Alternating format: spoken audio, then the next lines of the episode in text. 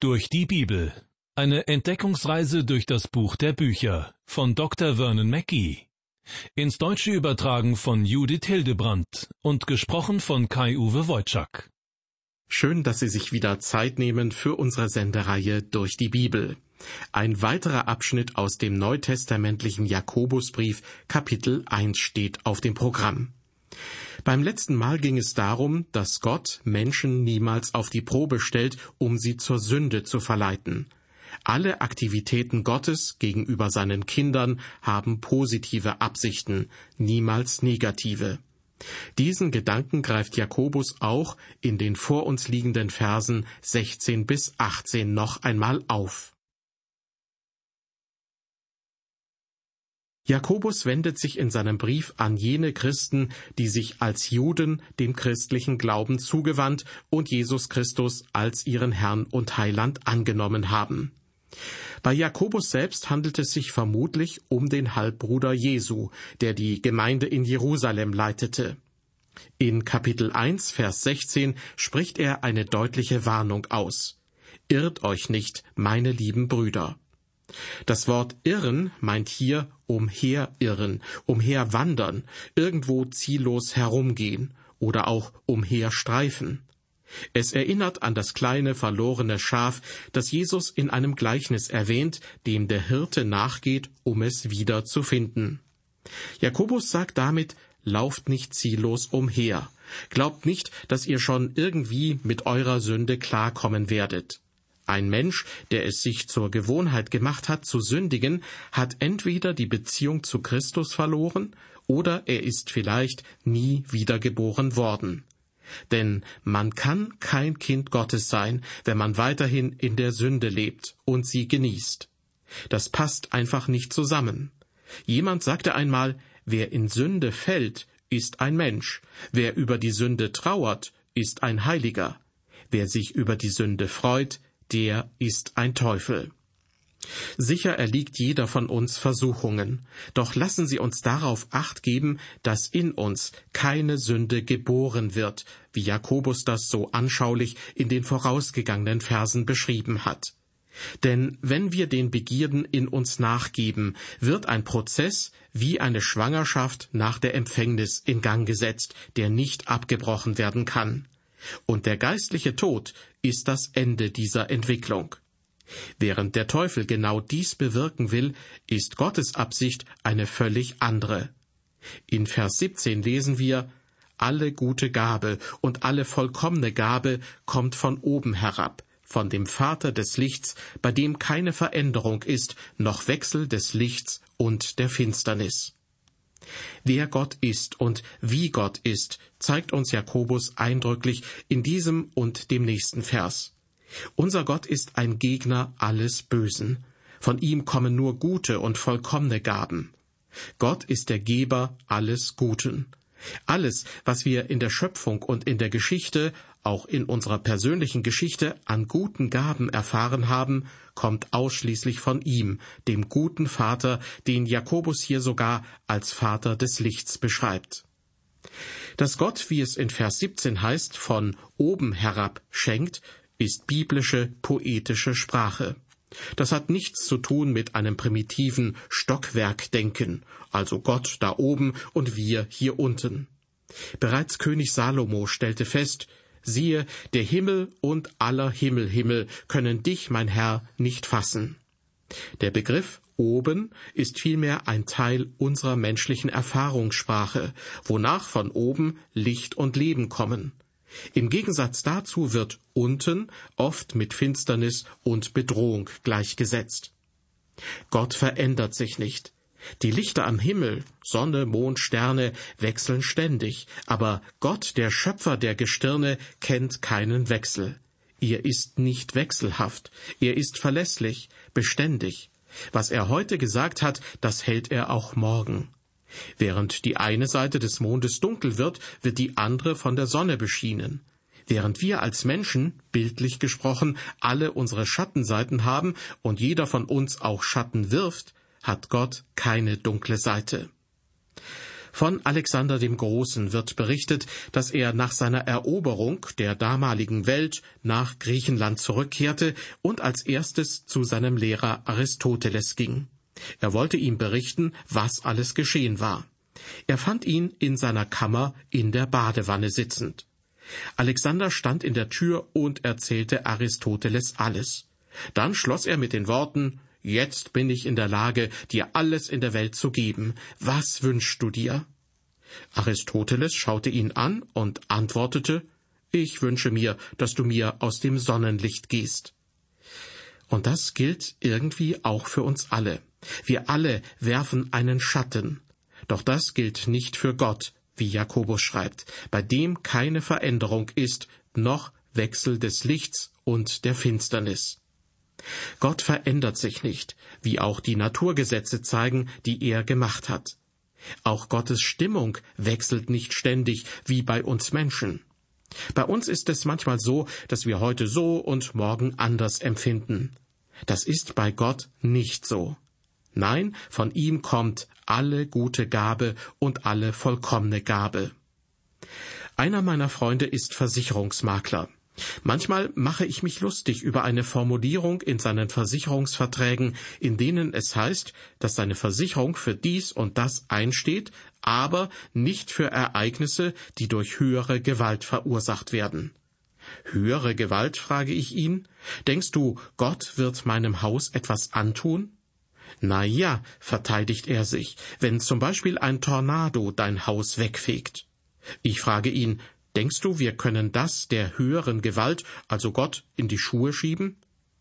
Immer wieder fällt mir auf, dass wir Gott für schlimme Dinge in dieser Welt verantwortlich machen.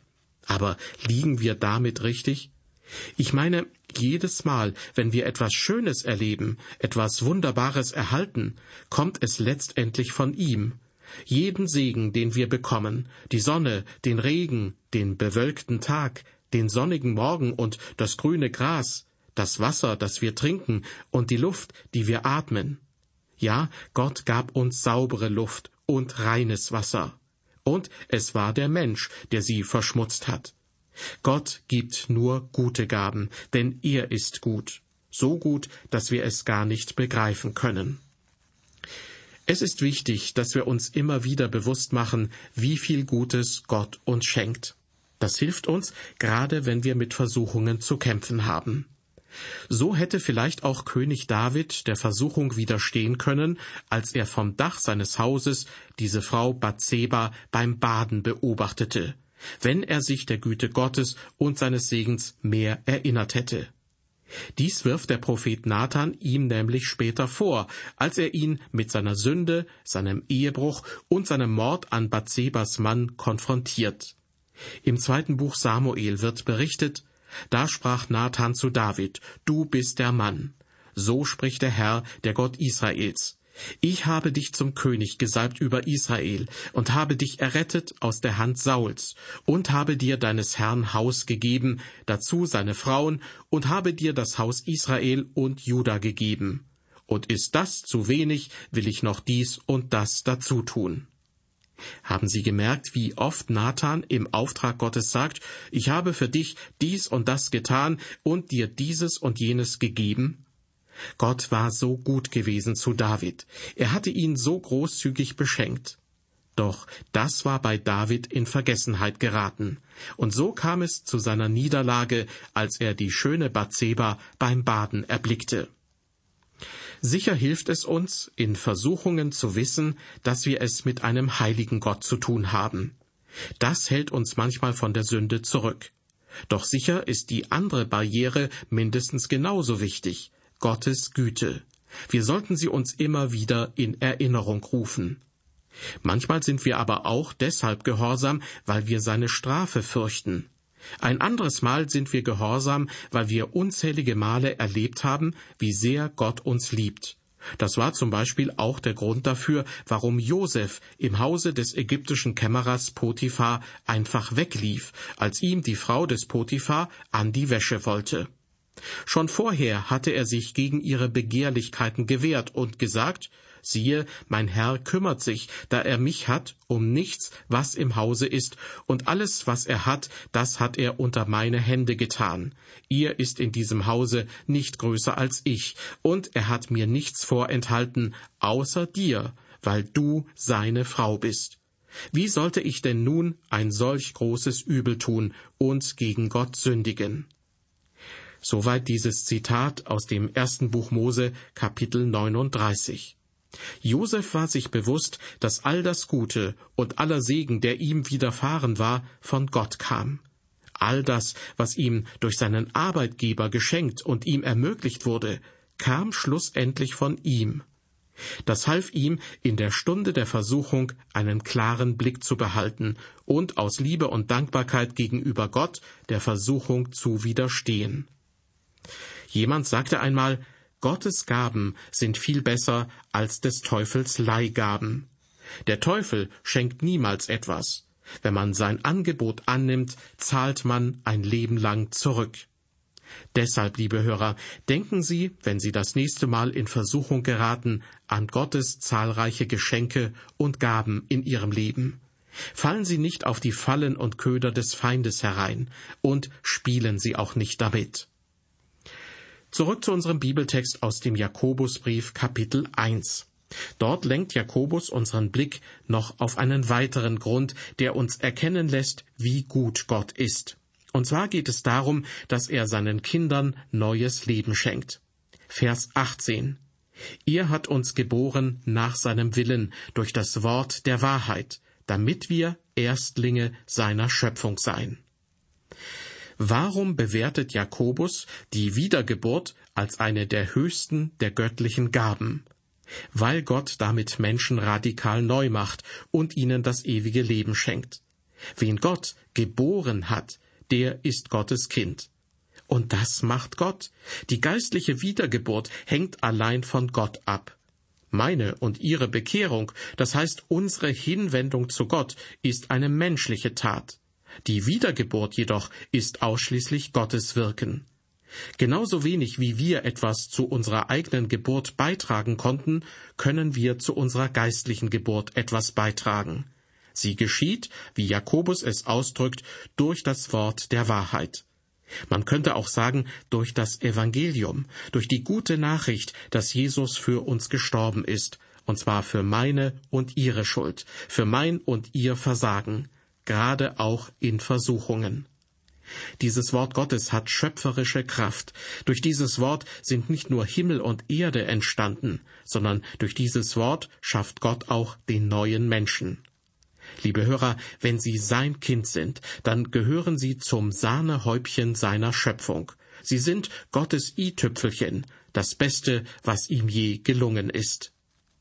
Jakobus gebraucht in Vers 18 einen Ausdruck, den seine jüdischen Leser sehr wohl kannten, damit wir Erstlinge seiner Geschöpfe seien. Was hat es mit den Erstlingen auf sich? Nun, die Israeliten brachten die Erstlinge, also die ersten Erträge einer Ernte, in den Tempel und drückten damit aus, dass sie Gott damit ehren und ihm dienen wollten.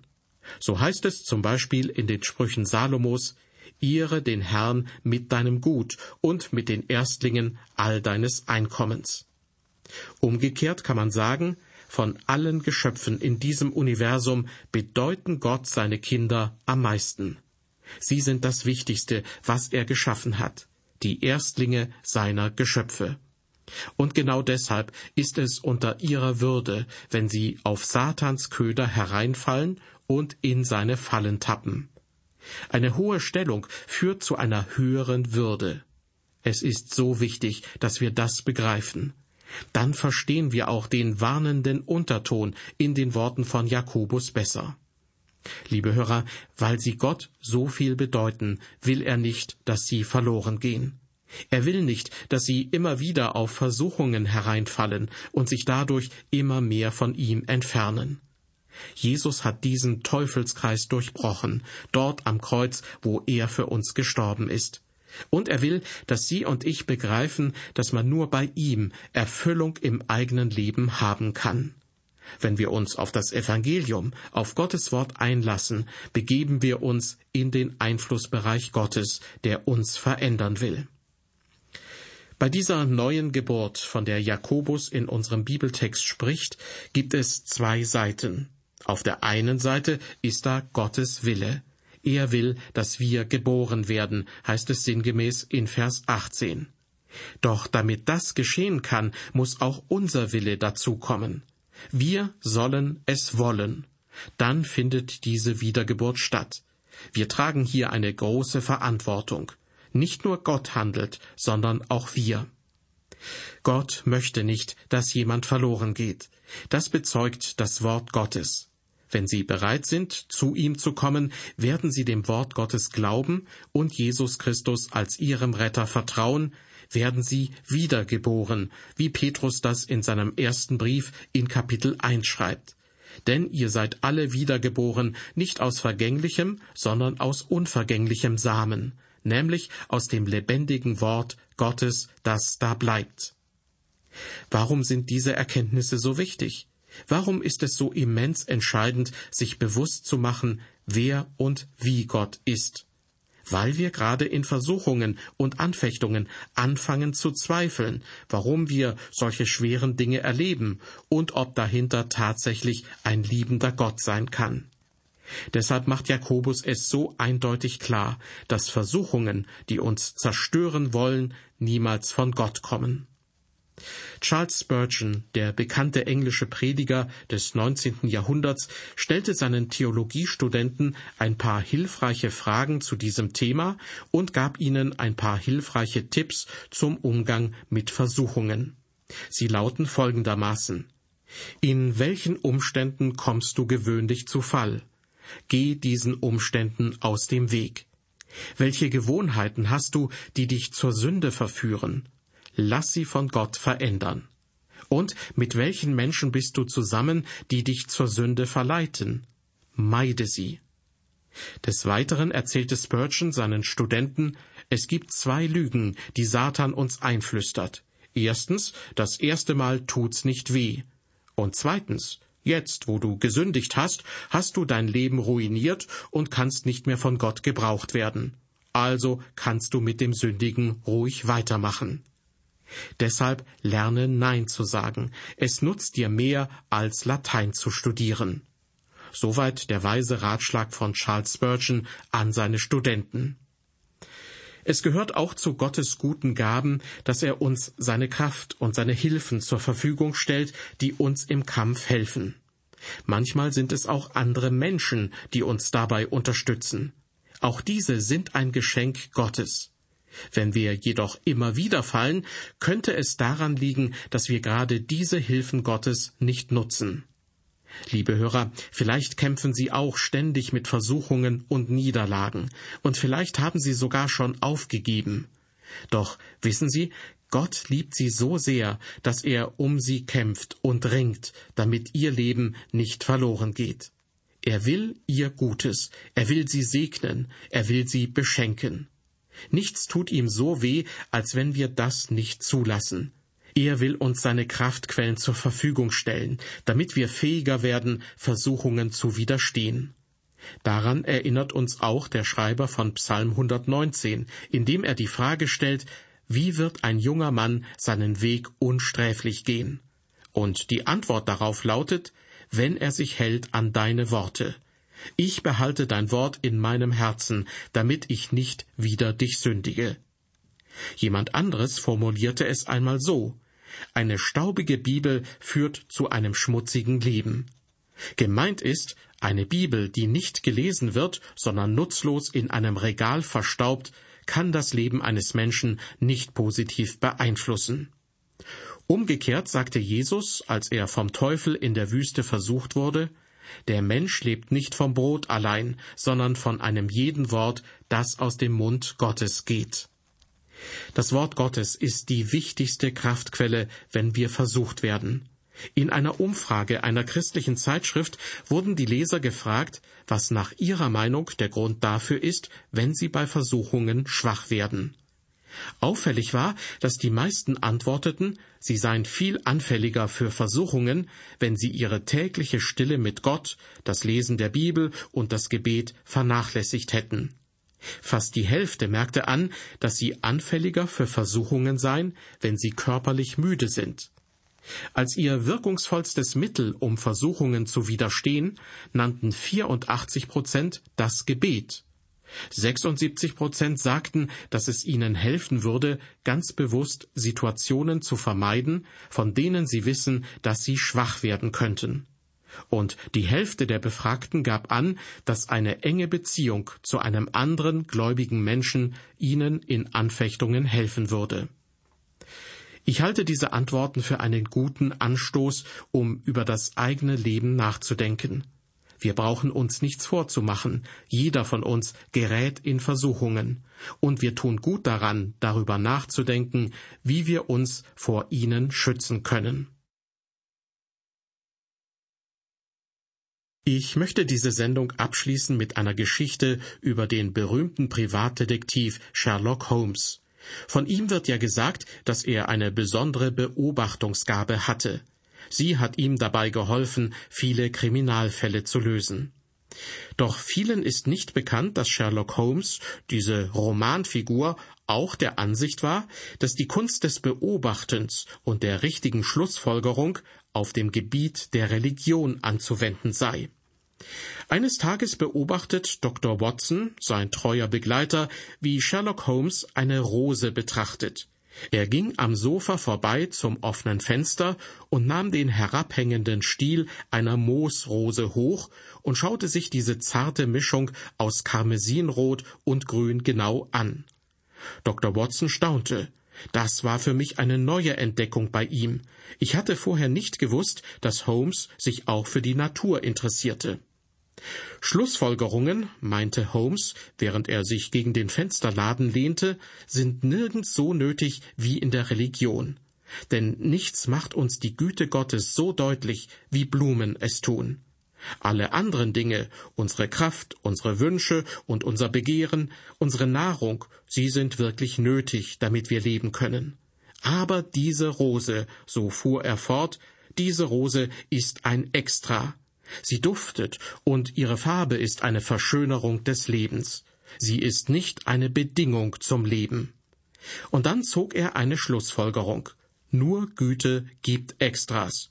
Und ich kann nur sagen, Dr. Watson, Blumen geben mir viel Hoffnung. Liebe Hörer, ich wünsche Ihnen, dass Sie ebenfalls die kleinen und manchmal auch großen Geschenke wahrnehmen, die Gott Ihnen macht. Diese Dinge, die seine Güte zeigen und hoffentlich Ihre Zuversicht stärken.